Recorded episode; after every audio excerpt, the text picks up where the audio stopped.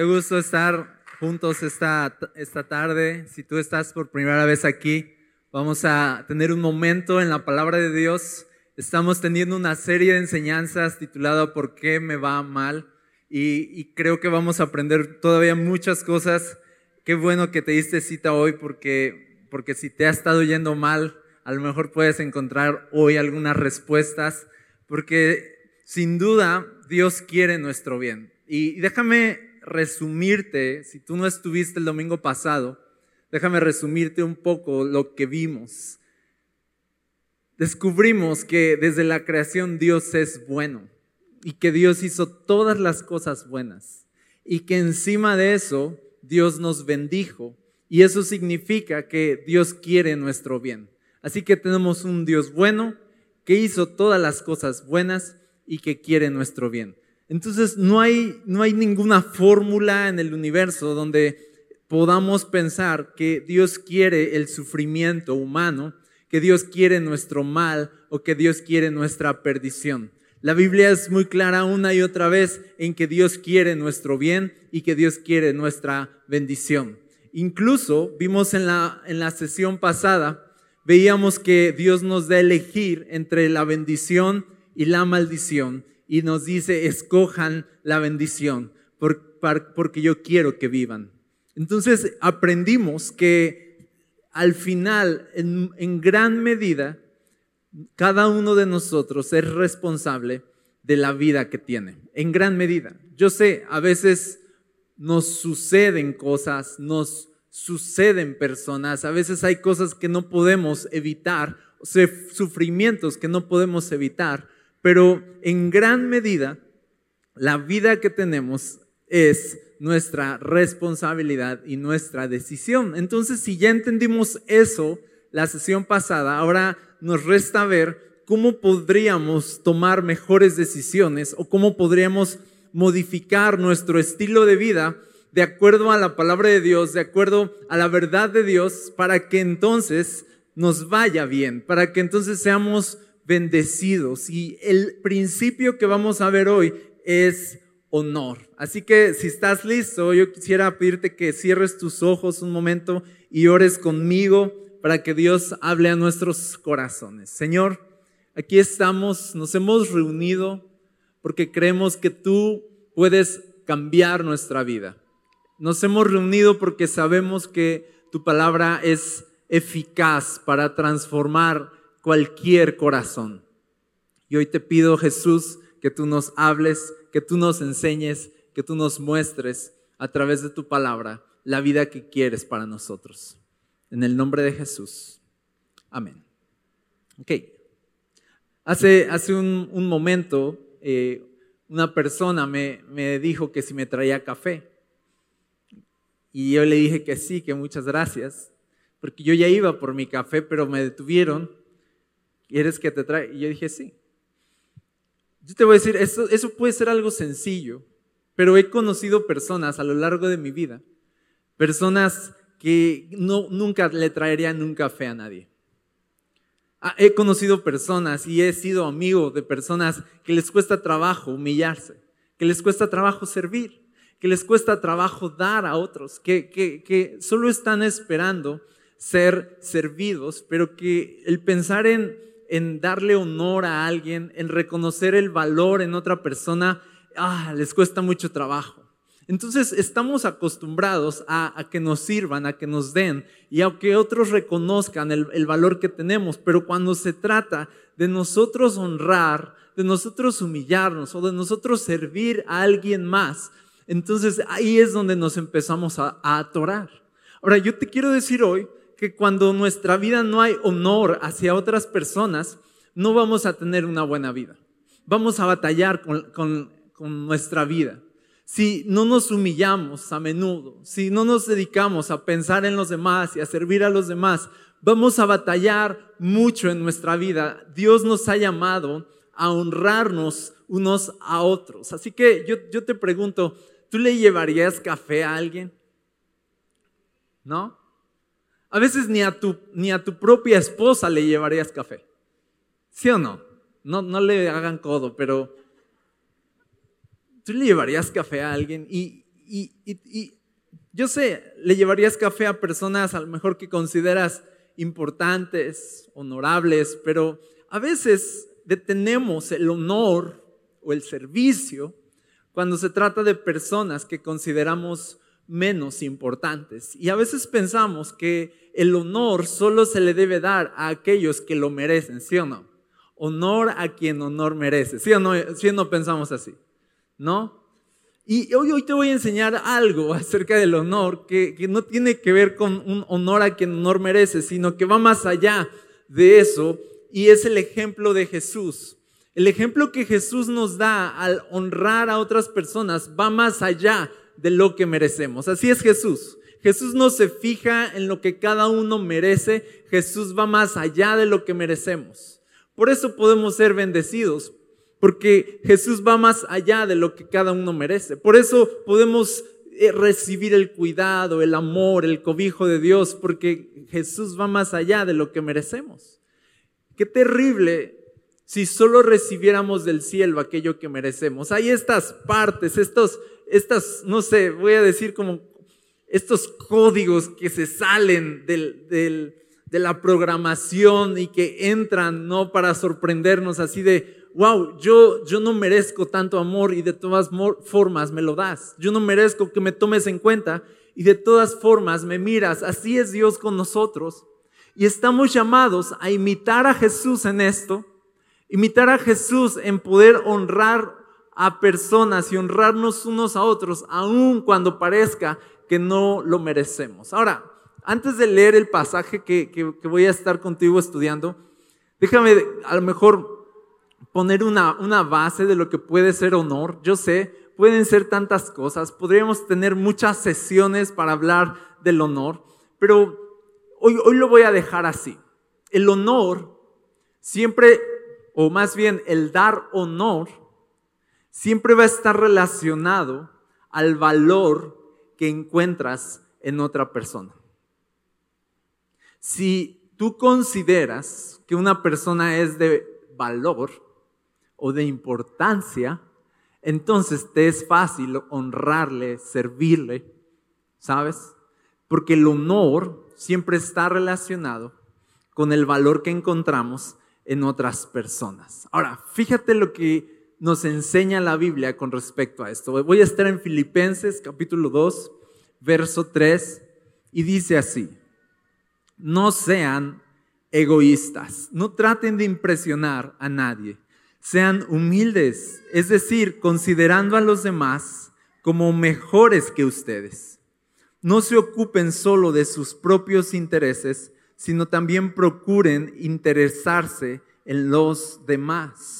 Fíjense, estas son, no lo sé, eh, esto es un estilo de vida, son códigos de comportamiento que dice, yo no soy egoísta, yo no trato de impresionar a nadie, busco ser humilde, pienso que los, demás son más importantes que yo, no solo me ocupo de lo mío, también veo para servir a los demás y, son... Eh, asuntos que pueden estar en, el código o en la filosofía de muchas personas a lo mejor, pero la Biblia nunca nos da los códigos de conducta aislados y nos dice, háganle así, háganle así, háganle así a ver, inténtenlo, sino la Biblia va más allá y, nos dice que no solo hagamos ciertas cosas, sino que imitemos. Si tú estás criando a tus hijos, no basta con decirles, esto tienes que hacer, tienes que hacer esto, esto, esto. Si tú les das una serie de cosas que hacer a tus hijos, pero nunca les modelas esa conducta, entonces posiblemente van a fracasar.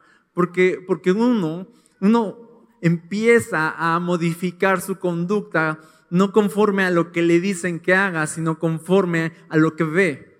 Nosotros modificamos nuestra conducta por imitación, ¿ok? Imitamos, admiramos, vemos el resultado de una conducta en otra persona y entonces se nos da la gana ya imitar esa conducta. Cuando vemos el resultado del comportamiento de nuestros padres y vemos, oh, es un, es un buen resultado, yo lo voy a copiar. Se, nos, se nos, nos anima más, ¿sabes? Entonces la Biblia no solo nos dice hagan esto, hagan esto, hagan esto, sino, sino nos da un ejemplo. Jesús es nuestro ejemplo. No estamos llamados a, a vivir en códigos de conducta que están en el aire nada más, sino estamos llamados, más sencillo, a imitar a una persona, a seguir el ejemplo de una persona. Entonces, estos estas, eh, códigos de conducta que menciona aquí me encantan, están increíbles, pero al final nos, nos dice quién tiene esta conducta y nos dice que esta conducta la tiene Jesús. Y, sigue por eso diciendo, tengan la misma actitud que tuvo Cristo Jesús. Okay, aquí Jesús se pone como un ejemplo. Tengan la misma actitud que tuvo Cristo Jesús. Aunque era Dios, no consideró que el ser igual a Dios fuera algo a lo cual aferrarse. Dice, esta es la actitud de Cristo Jesús, que aunque era Dios, no consideró que el ser igual a Dios fuera algo a lo cual aferrarse. En cambio, renunció a sus privilegios divinos adoptó la humilde posición de un esclavo y nació como un ser humano. Cuando apareció en forma de hombre, se humilló a sí mismo en obediencia a Dios y murió en una cruz como morían los criminales. Por lo tanto, Dios lo elevó al lugar de máximo honor y le dio el nombre que está por encima de todos los demás nombres, para que ante el nombre de Jesús se doble toda rodilla en el cielo y en la tierra y debajo de la tierra y toda lengua declare que Jesucristo es el Señor para gloria de Dios Padre. Fíjense, esta es la actitud que tuvo Cristo Jesús, porque para venir a la tierra Jesús tuvo que humillarse, dice, que aunque era Dios, dice, no se aferró a ser igual a Dios, no consideró que por ser Dios ninguno de nosotros merecía que Él viniera y, y, siquiera se fijara en nosotros, en nosotros y mucho menos que viniera aquí y pisara la tierra con nosotros. Eso, eso para un Dios, eso eh, eh, puede ser algo en lo que tú necesitarías humillarte. Es como que Jesús es el rey de todos los, los cielos y de pronto para poder venir a nuestra altura, dice como que se despojó de su gloria y no le importó hacer eso. No le importó, fíjate, no le importó considerarse como uno de nosotros. No le importó perder su posición. No se puso a defender su posición, sino que dice, no, no se aferró, sino que se humilló. Esa fue la actitud de Jesús. Y todo lo hizo para venir a servirnos. Jesús no vino para ser el más importante. Fíjate esto. Jesús vino para poder hacernos a nosotros los importantes. Para nosotros que éramos indignos, Jesús vino a dignificarnos. Jesús se humilló para que los que estaban hasta abajo pudieran ser exaltados. Así que Jesús nos enseña que cuando nosotros nos humillamos, y cuando nosotros venimos a servir y venimos a dar sin importar de quién se trata, estamos en realidad llevando a cabo la honra que Dios está buscando. Así que dice aquí, imiten a Cristo Jesús en cómo Él se humilló y en cómo Él vino a esta tierra para amarnos, para servirnos y para darnos su vida. Jesús es la primera persona que vino a honrar. ¿Vas conmigo? Así que estamos llamados a ser como Jesús y a honrar como Jesús honró. Si Jesús pudo honrar a personas como nosotros, siendo Él Dios, yo, yo qué más puedo decir? ¿Cómo más puedo defender mi ausencia de honra a los demás? Si Él era Dios y honró, yo no soy tan importante como para decir que alguien no merece mi atención, no merece mi servicio, no merece mi honor, ¿sí o no? Jesús nos desarma a todos. Nadie puede venir y decir, es que mira Jesús, tú ya sabes, o sea, ya sabes mi puesto, ¿sabes? No, es que yo en mi casa, yo soy yo soy el papá. y a mí todos me tienen que respetar. O sea, yo no puedo ir con Jesús y explicarle de mi importancia y que me permita tantito sentarme en mi silla celestial, ¿no? Mi silla de rey, para que otros vengan y me honren y yo no honrar a los demás. Yo no podría hacer eso porque si Jesús era Dios y se humilló para honrar a las personas, entonces todos estamos llamados a honrar porque Jesús ya lo hizo. ¿Vas conmigo? Entonces, fíjate, no hay, esto es lo más importante que tienes que saber del honor hoy, que no hay ninguna justificación en el cielo o en la tierra o debajo de la tierra para yo decir, no te voy a honrar. No, no hay ninguna justificación. Nadie queda exento del llamado que tenemos a honrarnos unos a otros. No hay ningún puesto importante que, salga aparte. No, no, hay nadie, no hay persona, por mucho que haya logrado, que, que pueda decir, yo ya me libré de eso, yo ya no tengo que humillarme, yo ya no tengo que servir, yo ya no tengo que llevarle un café a nadie más durante toda mi vida, ¿verdad? No, no existe en la tierra una razón suficiente o pesada para poder decir, yo ya no voy a honrar. Y, quizá podrías decir, bueno, pero si hay una razón, si la persona pues es, es de lo peor, si la persona pues es un, eh, no sé, no, no vale nada, eh, no tiene valores en su vida, no merece mi atención. Y, y la Biblia nos enseña así de, no, el honor que Dios nos enseña a tener no tiene que ver con el, con lo que otros merecen. El honor es algo que tú das sin condición. Eso es el valor del honor, que tú puedes darlo sin condición solamente porque tú reconoces el valor implícito que hay en una persona por ser persona. ¿Ok? Tú reconoces el valor implícito que hay en una persona simplemente por ser persona y entonces por ser persona, creada a imagen y semejanza de Dios, entonces yo le debo honor a esa persona. ¿Vas conmigo? Sí, mira, si, si vamos a la historia y, vamos, por ejemplo, a, a, momentos que todavía obviamente existe, pero cuando todavía era muy fuerte el racismo, en Estados Unidos y se levanta Martin Luther King y empieza a predicar en las iglesias y le empiezan a dar el púlpito y empieza a crear una revolución. ¿Y sabes cuál era la, la predicación de Martin Luther King? Abría su Biblia y decía, todas las personas fueron creadas a imagen de Dios, por lo tanto todas las personas tenemos la misma dignidad y el mismo valor. No podríamos estar pensando que unos son de otra, de otra de otro nivel o, de o personas de otra calidad. No existe tal cosa. Todas las personas somos iguales delante de Dios, hombres o mujeres, de cualquier raza, nacionalidad, porque todos fuimos creados a imagen de Dios y ya solamente por eso nos debemos qué? Nos debemos honor. Honor es poder reconocer el valor en otras personas. ¿Ok? Sin importar qué persona sea. Esa es la parte difícil.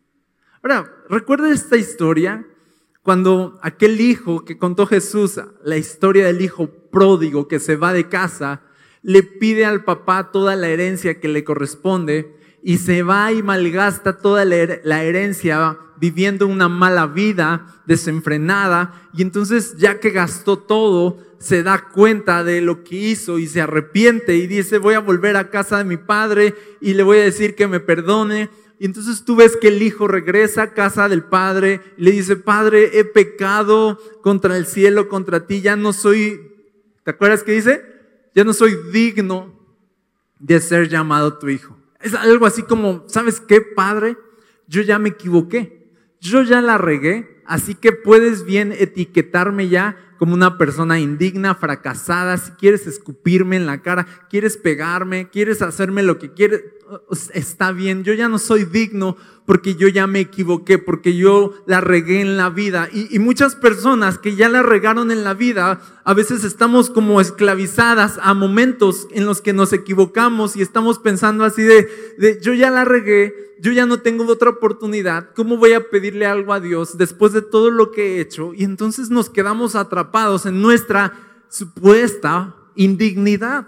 Pensamos de, yo ya no merezco nada, ¿cómo yo voy a orar? ¿Cómo yo voy a ir a la iglesia? ¿Cómo yo voy a aspirar a cosas buenas de la vida? Yo no merezco nada bueno de la vida. Eso somos nosotros. Y tú vas con Dios y le dices, ¿sabes qué Dios? Yo ya me equivoqué, no merezco nada. Aunque sea, dame canchita aquí, yo me quedo en esta esquina para poder dormir. Y, a veces mendigamos amor, mendigamos de Dios así de, mira Dios, yo nunca te pido nada y ya sé que soy lo peor, solo te pido ayúdame en este examen, ¿sí o no? Hacemos esas cosas. Solo te pido esta única cosa y, y andamos mendigando de Dios, de un Dios que quiere nuestro bien, le estamos pidiendo que solo nos dé poquito bien. ¿Sabes por qué? Porque nos sentimos indignos. Ahora, eso es lo que el hijo le dice, yo soy indigno, ya no merezco ser tu hijo. ¿No? Así somos dramáticos, así de... Y entonces el padre le dice, les dice a sus, a sus siervos, rápido, pónganle la mejor túnica, el mejor vestido y vístanlo. Traigan sandalias para sus pies, pongan un anillo en su mano, maten el becerro más gordo, vamos a hacer la fiesta, réntenme ya de una vez el sonido, háblale al de, los, al de las carnitas, ¿no? y empieza a armarse una fiesta por el hijo. Y entonces todos se quedan así de, el hijo mayor se queda como de, ¿cómo es posible? Este tu hijo se gastó todo, desperdició su vida, desperdició la herencia, no hizo nada bueno, ¿por qué le haces una fiesta y lo dignificas o lo honras? ¿Por qué un anillo? Un anillo era como una forma de honrar, era como una forma de decir de, de ok, eres de la familia, eres, eres mi hijo y cuando tú portas este anillo, portas mi apellido, portas mi herencia, sigue siendo mío, donde la gente te vea va, va a saber que tú eres de casa, que tú perteneces, que no eres una persona ahí cualquiera, tú eres mi hijo. Y le pone un anillo que significa lo dignifica, dignifica al indigno el Padre le da, le da valor, le da, le da sentido, le da propósito, lo levanta y toda la fiesta se trata porque dice el Padre, porque mi hijo estaba muerto y ahora está vivo, estaba perdido, pero ahora está, está aquí, lo he encontrado. Y si te das cuenta aquí, el Padre está honrando al hijo que hizo todo mal, sin importar todo el historial de la vida de su hijo. El padre estaba dignificando a su hijo y honrándolo. ¿Por qué? Bueno, yo les voy a decir, pues están así de, bueno, pues tú eres el que está dando la enseñanza. No, o sea, no, no me dijeron que iba a haber examen.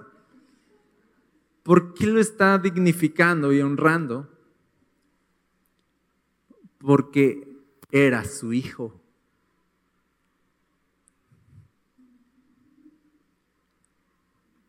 No es por lo que haces o dejas de hacer que mereces honor, sino que somos honrados por, por quienes somos. Somos sus hijos. ¿Vas conmigo? Entonces uno no anda por la vida calificando, siendo crítico y, y calificando quién merece honor quién no merece honor, porque a eso nos dedicamos, ¿sabes? En este planeta. Nos dedicamos a andarnos midiendo, andar midiendo nuestra importancia con otros, a pensar de, ah, rayos, él sí es más importante. ¿Quieres un café? ¿No? Ah, pero él no, así de, me traes un café, pero así. ¿Sabes? Entonces así jugamos en la vida, como de, a ver, a ver quién me trae café y a ver a quién le tengo que llevar café, porque pues ya. Y nos estamos midiendo en importancia y la Biblia nos enseña, no, no, no, no, no, no, no. Ustedes se tienen que llevar café entre todos, unos con otros. Dice, llevaos café unos a otros. Así dice, ¿ok? Nos debemos honor. ¿Sabes por qué? Porque somos personas. No hay persona que no merezca tu atención, tu interés y tu servicio. Ahora, si tú piensas que hay personas que no merecen tu interés, ni tu servicio, ni tu honor, entonces hay un problema no en la persona, sino en nuestro corazón. Porque estamos teniendo un concepto demasiado elevado de nosotros. La Biblia nos dice, nadie tenga un concepto de sí mismo más alto que el que deba tener. La Biblia nos enseña de no creas que eres lo más importante, no creas que eres el centro. En cambio, dice, considera a los demás como más importantes que tú. Eso es más seguro. Es más seguro que te la vivas viendo el valor que hay en otras personas a que te la vivas juzgando a otras personas por las cosas malas que hacen y te acabes creyendo que los errores de otros o los fracasos de otros te, te dignifican y te hacen mejor persona a ti que nunca has hecho eso. No tienes que ir por la vida pensando que otras personas no merecen tu honor. Tienes que ir por la vida pensando de que todos merecen ser honrados, todos merecen ser vistos, todos merecen ser servidos. Pero si creemos que somos más importantes que otros, vamos a pedir ser servidos en vez de servir. Porque la arrogancia nunca nos va a dejar caminar con una actitud de honor. Y dice, tengan una actitud como la de Jesús, que se humilló, se hizo el más pequeño para levantar a los que no eran dignos, o sea, a nosotros. Cuando yo me humillo y me hago el más pequeño y dejo de tener un concepto tan elevado de mí, me hago el más pequeño para levantar a otros, para dignificar a otros, para servir a otros, eso es honrar.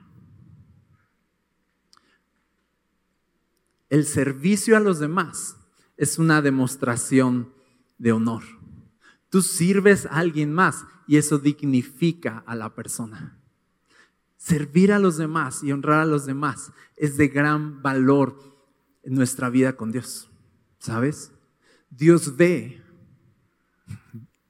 Dios ve cuando miramos a otros. Tú crees que no ve, pero sí ve. Esto nos debería asustar un poco. Dios ve cuando miramos a otros por encima del hombro. ¿Sabes? Puede ser que exteriormente nada más estamos así, mirando a la persona, ¿no? Como aquí disimulando mi aire de grandeza, pero estoy viendo a esa persona y digo, ah, qué fracaso de verdad, de persona. Ah, qué asco de persona, ¿verdad? Y, y quizá por fuera estás con una sonrisa. buenas tardes, buenas. Pero Dios sabe que por, por dentro estás. Y eso es un problema, porque cuando no honramos, hay un problema de orgullo en nuestro corazón. No estamos reconociendo el valor de otra persona. Y eso nos acaba vendiendo una idea de que somos más importantes de lo que en verdad somos. Hay que preguntarse a veces, ¿cuándo fue la última vez que me humillé para levantar a alguien más? ¿Cuándo fue la última vez que me humillé para servir a alguien más? ¿Cuándo fue la última vez que mostré interés en otra persona? Ahora, nosotros tenemos y vivimos en una cultura diferente en una cultura de un tinte más crítico, ¿ok? Donde nuestra tendencia no es honrar, sino medir y condenar. Te mido, te califico. Ah, ah, pensamos que esa es nuestra tarea. Alguien nos dijo que existimos para ser los jueces del mundo. ¿Sabes? Alguien nos, alguien nos, no sé, creemos que se nos dio esa gran encomienda, un ángel vino a nuestro cuarto una noche y flotó y dijo, he aquí, te he llamado para juzgar a las naciones, ¿verdad? Para que peses los corazones, para que tú digas quién entra y quién sale, para que tú digas quién merece y quién no. Y entonces vivimos en una cultura donde todos somos jueces y todos somos críticos, entonces estamos midiendo y condenando. En vez de estar buscando razones para honrar a otra persona, más bien perseguimos razones para restarle valor a una persona y así tener la justificación de por qué no me interesas y de por qué no te voy a hacer caso y de por qué no mereces mi honor. Y en medio de eso, llega la palabra de Dios, llega Jesús y nos dice, no sean egoístas, piensen en los demás, consideren a los demás como más importantes que ustedes, humíllense, sirvan a los demás, sean los más pequeños, no quieran ser los más grandes y así van a honrar y van a vivir de acuerdo a cómo Dios quiere que vivan. Ahora, esta serie se llama ¿Por qué me va mal? Y obviamente, esta es una de las razones de por qué nos va mal en la vida, es porque somos personas que no honramos. De hecho, uno de los pasajes más conocidos eh, en cuanto al honor es Efesios 6, verso 2 y 3. Quizá, quizá lo sepas. Dice, honra a tu padre y a tu madre Dice, ese es el primer mandamiento que contiene una promesa. ¿Qué promesa? Dice, va implícito que si tú muestras honor a tus padres, va a haber algo, una promesa que Dios te hace. Dice, esta es la promesa. Si honras a tu padre y a tu madre, ¿qué dice? Te irá bien. Y tendrás una larga vida en la tierra. Qué increíble, ¿no? Dice, si tú muestras honor, te va a ir bien. ¿Qué pasa si yo no honro a mis padres? ¿Qué, puedo esperar? ¿Verdad? Todo lo contrario. ¿Por qué me va mal? Una respuesta puede ser, de seguro estás peleado con tus papás. De seguro te la pasas pensando despectivamente de tus papás. De seguro todo el tiempo estás hablando mal de ellos. De seguro les haces ojitos de... Le ponen los ojos en blanco. De, seguro no los honras, sino que les faltas al respeto. De seguro les hablas fuerte. De seguro los tratas como si fueran tus hijos. De, seguro les alzas la voz cuando no saben cómo, cómo suscribirse a YouTube. Cuando no saben cómo agregar a un amigo y le estás picando, ay, ya te dije, ¿verdad? Hay, hay esta costumbre ya de mirar a nuestros padres hacia abajo. Y de hecho la Biblia advierte que en los últimos tiempos tanto, iba a crecer la maldad que una de las cosas que se iban a notar en el crecimiento de la maldad en el mundo no es el robo, no es la delincuencia, ¿sabes? No, es la corrupción, no es, no es, la guerra, ¿sabes? Una de las cosas que la Biblia dice, tú te vas a dar cuenta de, cada, que cada vez vamos peor en ver cómo los padres, los hijos deshonran a los padres y les desobedecen y los miran para abajo. Eso es maldad pura. Eso es una oscuridad bien fuerte, de que de pronto te puedas levantar y, puedas mirar a tus papás hacia abajo. Es, es, es lo peor que podemos hacer. Pero dice la Biblia, pero si tú honras a tus padres, te va a ir bien. Dios te va a bendecir. Las puertas te van a abrir. Vas a tener salud. Vas a tener larga vida. ¿Qué les parece eso? ¿Quieres que te vaya bien? Ponte a cuentas con tu papá. Ponte a cuentas con tu mamá. Ahora, yo sé, yo puedo escuchar voces, a veces tengo ese don. Estoy predicando y escucho pensamientos que tienen, ¿no? De, no estoy de acuerdo, eh, ah, que se faje la camisa, ¿no? Este, ¿por qué no usa corbata? Cosas así escucho. Pero entre todas esas cosas, ¿no? Escucho algo como de, pero es que no conoces a mis papás. ¿Verdad que sí? A ver, levántense quién pensó eso. Nada, no es cierto. Es que, es que mis papás, o sea, honra a tu padre y a tu madre, pero, ¿y si mis papás son malas personas? Y ahora, aquí no dice, honra a tu padre y a tu madre si lo merecen. La Biblia nos enseña de honra a tu padre y a tu madre. En, en otro verso dice, porque esto agrada al Señor. En otro texto dice, porque esto es justo. No dice, honralos si lo merecen, si son lo máximo, si, te dedicaron tiempo, si la armaron en la vida, si te trataron bien, si fueron perfectos. Si, si la honra se tratara de quien la merece, pues estaríamos aquí mordiéndonos unos a otros, nada más. ¿Verdad? Seríamos un caos, sería una perdición. Pero gracias a esto que existe, ¿sabes? Esto es hermoso porque existe algo como el honor que se mete dentro del código y, rompe con toda norma y dice así de, ya sé que no fuiste un padre ejemplar en muchas cosas, ya sé que no fuiste una madre perfecta en muchas cosas, ya sé que me trataste mal, ya sé que a lo mejor eh, viví, me traumaste de niño, eh, tengo tantas cosas aquí, pero, pero de todas formas, de todas formas, eres mi padre, eres mi madre y yo no voy a levantar mi mano contra ti nunca jamás. El honor ayuda a que este mundo subsista.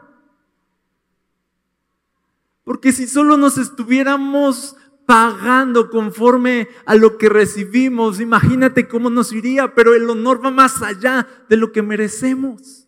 Honra a tu padre y a tu madre porque es justo, porque son tu padre y tu madre. Y eso no, eso no significa que si tu padre o tu madre te, te maltratan o su padre y tu madre son malas personas, porque ese no es el caso. Eso no significa que tengas que ir y aguantar y aguantar y aguantar cosas, pero sí significa que aunque estés viviendo a lo mejor una relación difícil con tus padres, tú nunca te vas a referir a ellos de una mala forma, nunca les vas a, faltar al respeto, siempre les vas a ver como tus padres.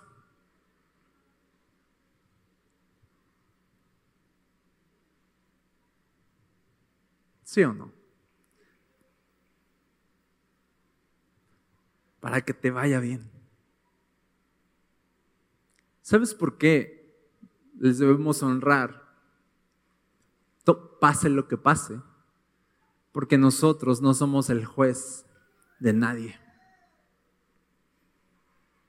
Y al momento en que tú calificas despectivamente a una persona, y sobre todo si son tus padres, eso va a ensuciar tu corazón. Y, fíjate, caminar con un corazón que aborrece o desprecia a sus padres e ir con ese corazón por la vida siempre va a acarrear consecuencias graves. A veces el por qué nos va mal en la vida comenzó en nuestra relación con nuestros padres.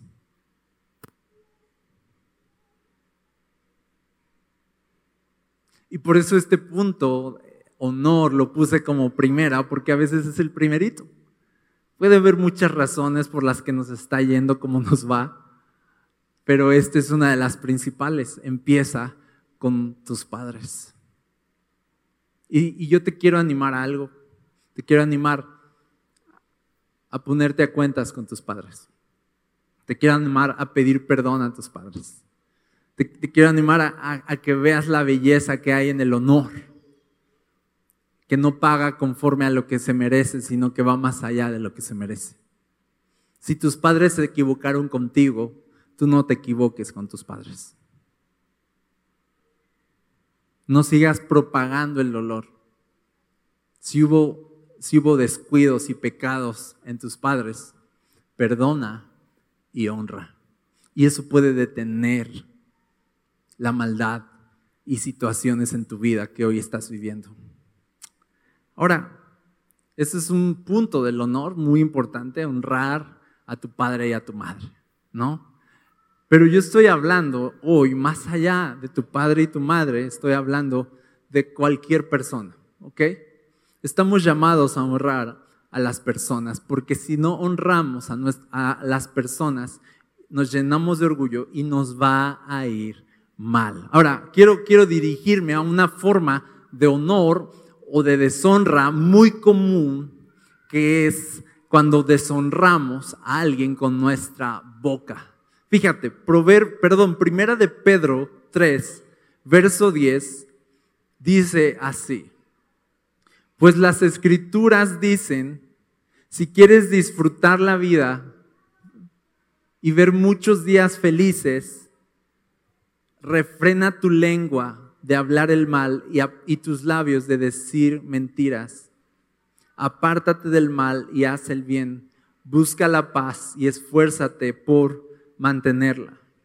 Me gusta mucho cómo empieza diciendo como, ¿quieres ver días, perdón, ¿quieres disfrutar la vida?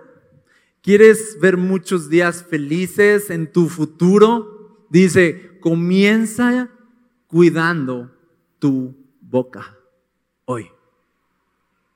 Refrena, dice, tu lengua y dice, y te va, está dando por y te va a ir bien. Refrena tu lengua y va a haber felicidad en tu futuro. ¿Qué les parece eso? A veces estamos viviendo las consecuencias de momentos en los que debíamos callar y hablamos. ¿Sí o no? Mira, Proverbios dice, verso 13, capítulo 13, verso 3.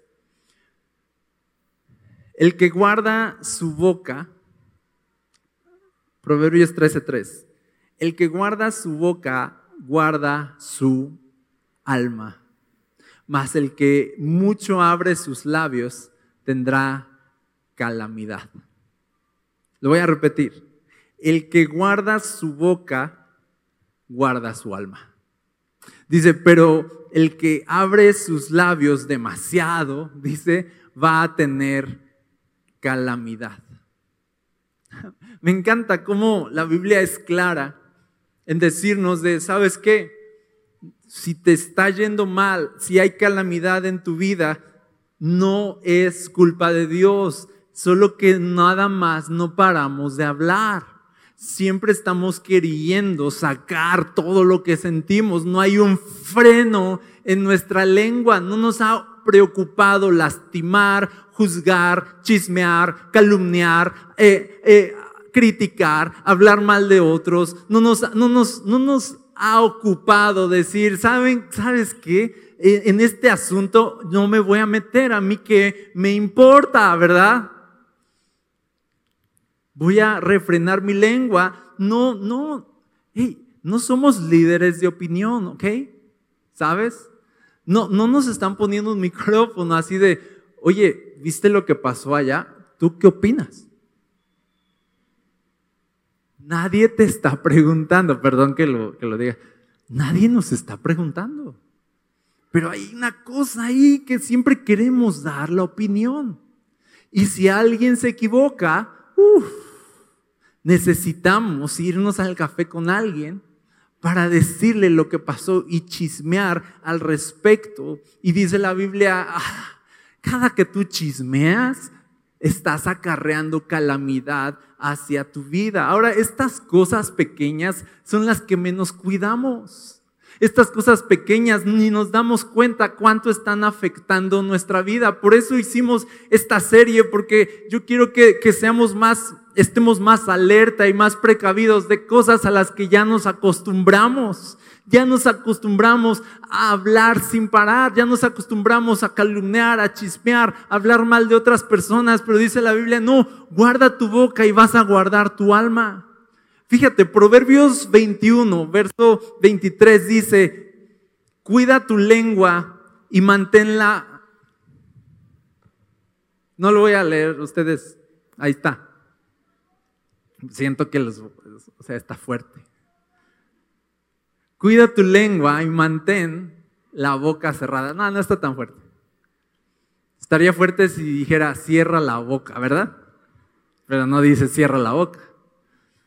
Mantén la boca cerrada y no te meterás en problemas. Oh, ¿por qué estoy en tantos problemas? Señor, ¿por qué permites esto? Oh, la calamidad no me deja, no me deja, siempre está tocando mi puerta el desastre. Oh, vivo con mala suerte, me voy a hacer, ir a hacer una limpia. Voy a que ore el pastor por mí. Pastor, ore por mí, nada más, no hay semana, pastor, que algo trágico no me pase en la vida. No, no necesitas una limpia, dice aquí.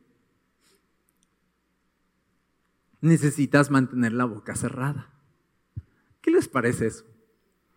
Ah, si aprendiéramos esto bien. De verdad, dice, ah, disfrutarías la vida, dice. Ah, te iría bien. De verdad, ah, serías bien feliz. Ah, dice, pero tú solito te metes en problemas porque no cuidas tu boca. Fíjense, una cita más acerca de la boca. Ya, hay mil, pero nada más traje tres. Mateo, verso, capítulo 7, verso 2. Este es Jesús hablando. Mateo 7, 2 dice, pues serán tratados de la misma forma en que traten a los demás.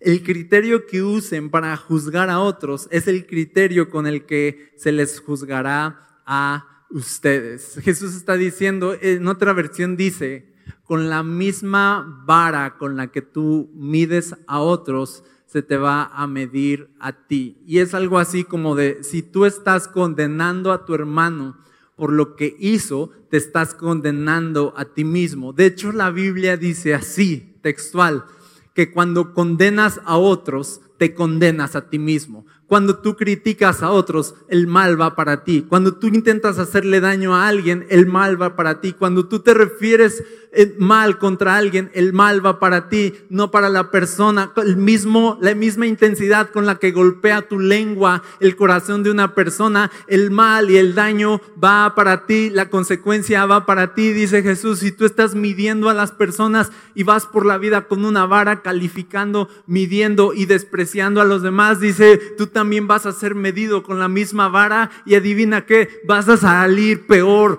o igual de descalificado. Y deberíamos saber esto a la hora de juzgar a los demás, de que en eso que juzgamos nos estamos juzgando a nosotros. Y deberíamos saber algo muy importante,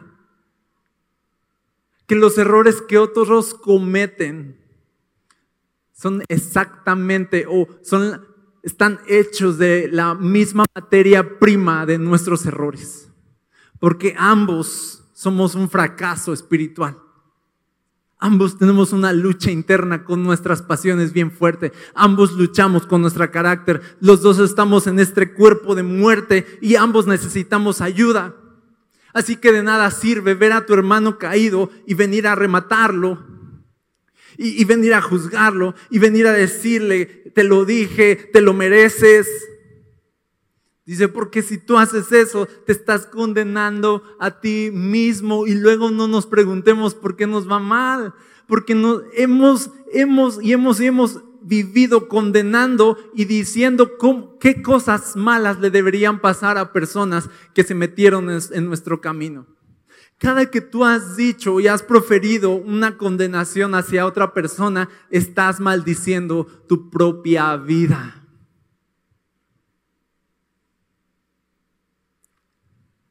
Hey, te digo algo, nunca le desees el mal a nadie. Porque ese mal que le estás deseando a alguien va a venir sobre ti. Por eso Jesús nos dice, oren por sus enemigos. Y dice, y bendigan a los que los persiguen. ¿Qué es bendecir? Es deseenles el bien a los que les hacen mal. Porque si tú te portas como tu enemigo, y si tu enemigo te maldice, tú le regresas maldición, la maldición va a venir sobre ti. Pero si tu enemigo te maldice y tú le bendices, ahí se acabó el problema. ¿Ok? Guarda tu lengua. Refrena tu lengua. Dice, guarda tu alma. ¿Sabes? La Biblia nos dice que guardemos nuestro corazón. Y aquí nos dice, una forma de guardar tu corazón es guardar tu boca. Te digo algo, acostúmbrate ya. E-, esto yo lo aprendí bien, lo recuerdo perfectamente. Yo creo que mis papás ni se han de acordar. Pero una vez fuimos a visitar a unos amigos de ellos, creo que eran unos pastores, y ahí estaba en la cena. Yo tengo bien borroso todo eso, no sé cuántos años tenía. Creo que iba en segundo de primaria. Y entonces, pues, uno es imprudente, ¿verdad? Como niño. ¿Quién sabe qué cosa dije? No me acuerdo. Quise hacerme el chistoso. Me metí en la plática de los adultos y dije una cosa que seguramente dejé en vergüenza a mis papás o a quién sabe quién. Pero yo noté la cara de todos. Los invitados, los que no eran mi familia, recuerdo que se rieron así como... ¿No? Y, y, los papás es así de ojos, así de... Y los invitados no pasa nada, es un niño, no pasa nada. ¿No? Yo vi todo eso, esa escena y, me traumé. Pocas cosas recuerda uno de niño, yo recuerdo eso. Que, nos subimos al carro, ya nos fuimos, a que esté, sí, adiós, adiós, y, y ya vamos al carro. Uh y me empiezan a regañar de lo que dije. Yo hasta ese momento caí en cuenta de las cosas que había dicho. ¿Y saben por qué soy callado en gran medida? Por eso. Tú dices, tú casi no hablas, ¿verdad? Pues sí, me traumé bien feo. ¿Verdad? Dije, qué tonto soy. Mejor para la próxima cierro la boca. Y se me quedó bien grabado, en serio. Y todavía soy imprudente muchas veces, pero prefiero no decir nada, en verdad. No es mi carácter, un poquito, pero prefiero no regarla. Algunos de nosotros nos faltó una reprimenda así, así de, ¿qué tontería estás diciendo? No vuelvas, que eso se llama imprudencia, ¿no? Estamos hablando los adultos, tú no sabes, eso no se dice. A algunos de nosotros nos faltó eso, ¿sabes? Porque yo he visto niños que dicen imprudencias y hacen cosas y los papás los motivan así de, así de, uff, los estamos condenando a nuestros hijos a calamidad, a destrucción, porque no van a, van a aprender que no tienen por qué ponerse un freno, a todo lo que piensen. Sí, sí tienes que ponerte un freno a todo lo que piensas. No todo lo que piensas lo tienes que decir, porque si todo lo que piensas lo dices, te va a ir mal en la vida, te vas a acarrear muchos problemas. Bienvenida a la calamidad, dice la Biblia. Y cuando nosotros abrimos nuestra boca para hablar mal de alguien, para insultar a alguien, de frente para decirle a alguien sus cosas, eso es deshonroso. Y la deshonra acarrea mal a nuestra vida.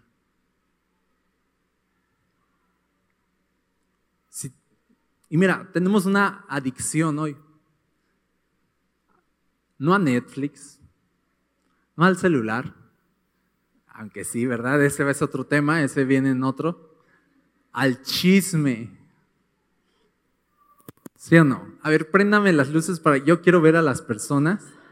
No, no es cierto, no las prendas. Tenemos una adicción al chisme.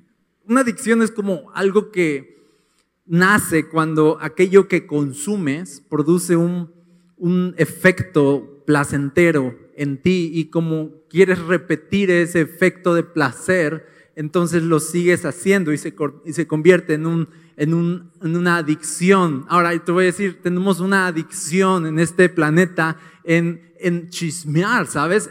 Porque el chisme es como cuando tú ves fallar a otros y entonces examinas los errores de alguien más y de alguna forma el ver a otros caer y luego hacer una comidilla de la caída y el fracaso de otros, de alguna forma eso me da mi alma pecaminosa, encuentra una satisfacción en saber que yo no soy culpable y que yo no soy tan malo como lo es esta otra persona. Y acuérdate, nos gusta sentirnos los inocentes y a veces las caídas de otros nos ayudan a sentirnos así.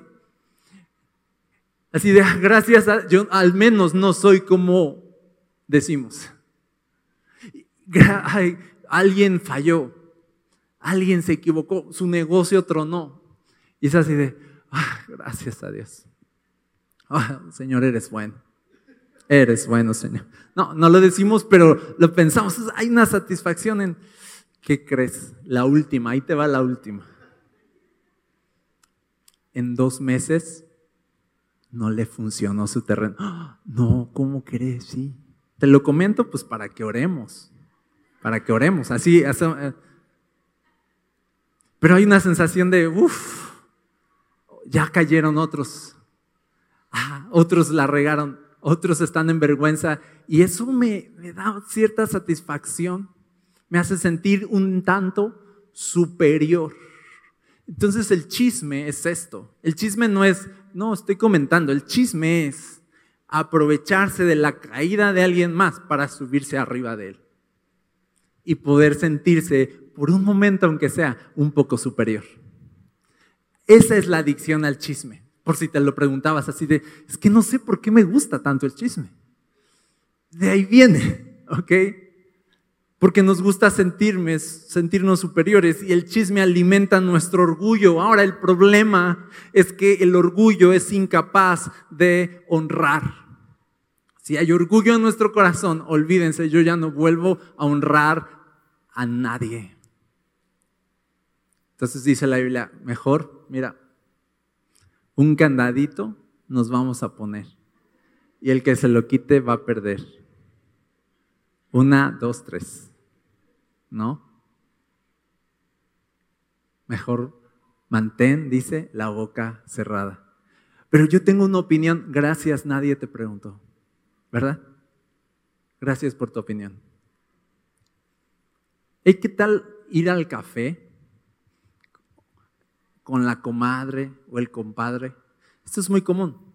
Hablar mal, la verdad, de tu pareja. Hablar mal de tu esposo o de tu esposa. Es muy común.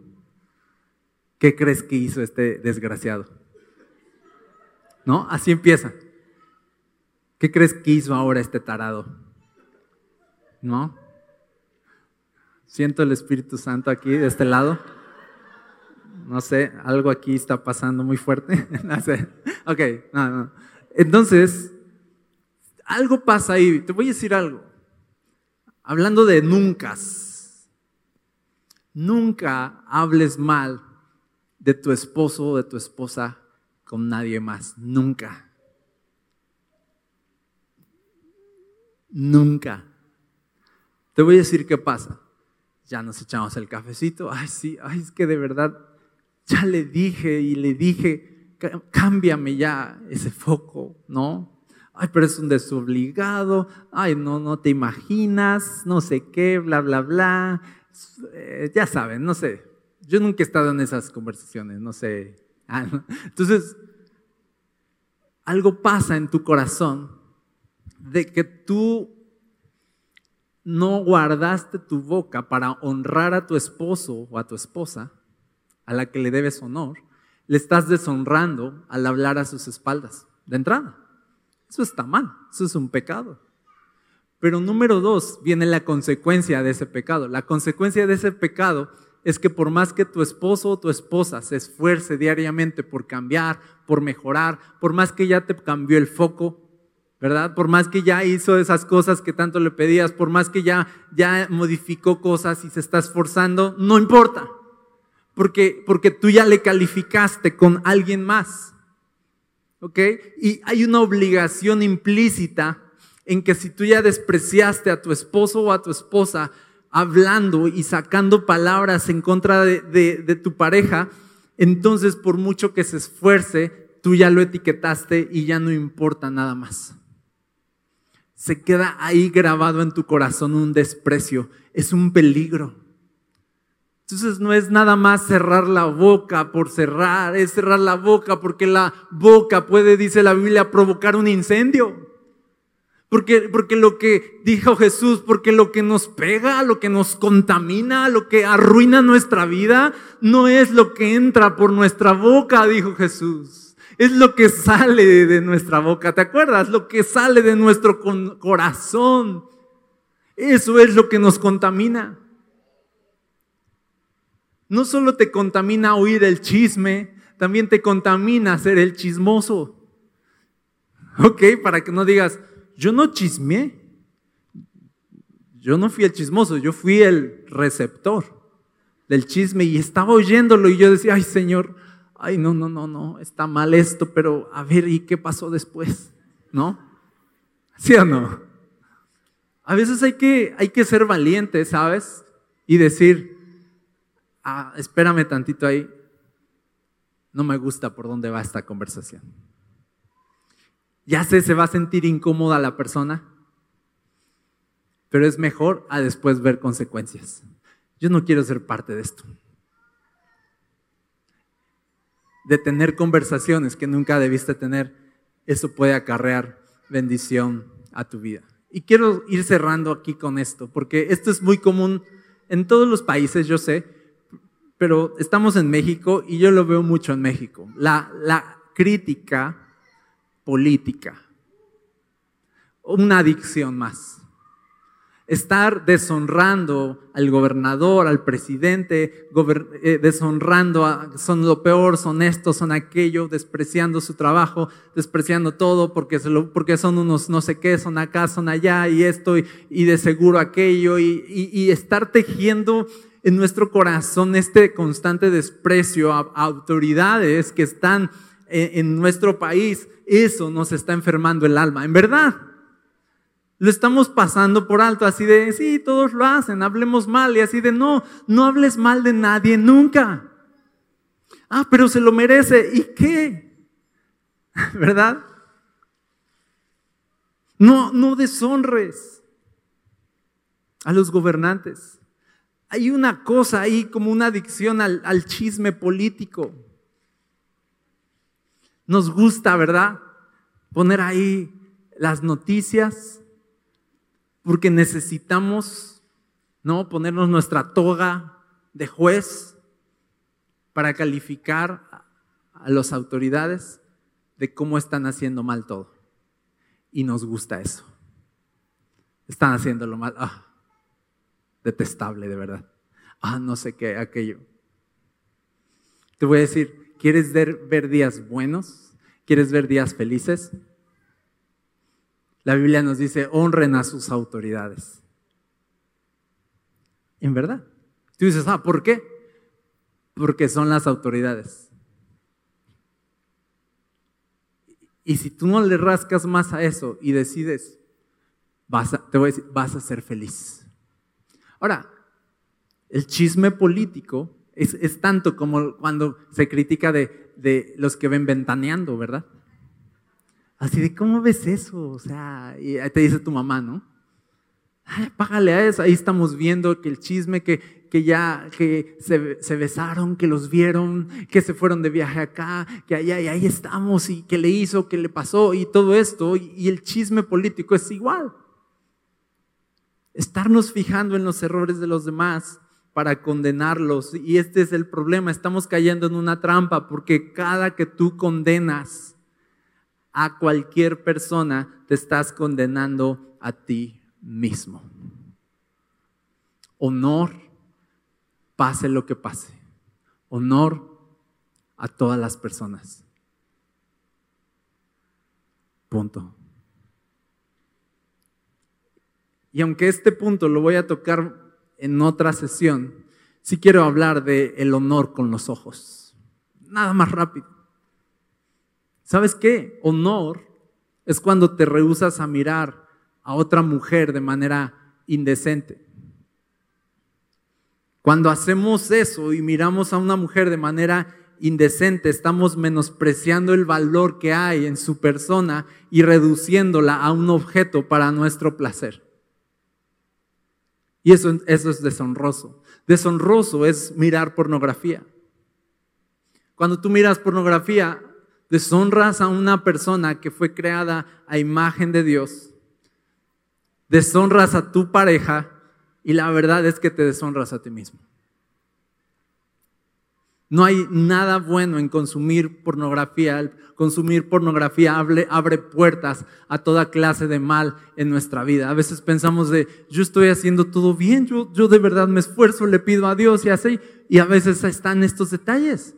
No me llevo con mi papá, desprecio a mi mamá, hablo mal de mi esposa, hablo mal de mi esposo, me la paso criticando a los líderes del país, me la paso viendo pornografía y contenido en el celular, no honro a las personas que están a mi alrededor y entonces después nos, y nos cerramos la boca cuando debemos, andamos chismeando, calumniando y criticando y juzgando y después volteamos al cielo, dice la Biblia, y decimos, ¿por qué rayos te pasa? ¿Por qué no cuidas de mí? ¿Por qué me está pasando esto otra vez? Y es así de, de verdad, de verdad, si tú aplicas tu corazón a vivir en honor e integridad, a vivir valorando a las personas que te rodean y dejar esa, esa investidura de juez y te humillas como Jesús se humilló y se hizo el más pequeño para servir, para dar, para interesarse. Dice, vas a ver días buenos. Vas a ver días felices, honra a tu padre y a tu madre y te va a ir bien y vas a ser de larga vida sobre la tierra. Por favor, yo quiero pedirte esto hoy. No pases por alto este principio. No sigas pasándolo por alto. No es inofensivo. No es inofensivo. Sí, parece inofensivo, pero no lo es. Es destructivo. Es una trampa. Aplica tu corazón para ser una persona de honor y eso va a cambiar el resto de tu futuro. ¿Sí lo crees?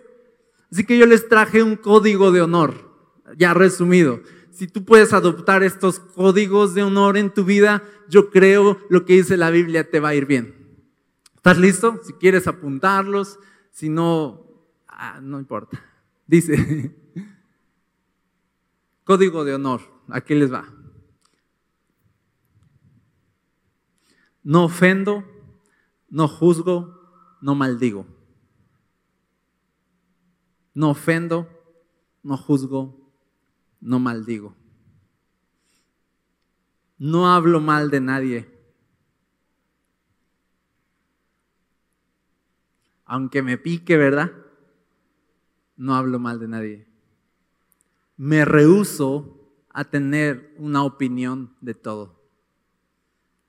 No soy tan importante. porque mi opinión debería ser escuchada siempre? No exijo ser escuchado, elijo escuchar. Trato a los demás con respeto. Guardo mis ojos de mirar de manera indecente a otras personas. Considero a los demás como más importantes que yo. No estoy aquí para ser servido, sino para servir. Y finalmente, soy intencional en reconocer el valor de las personas que me rodean.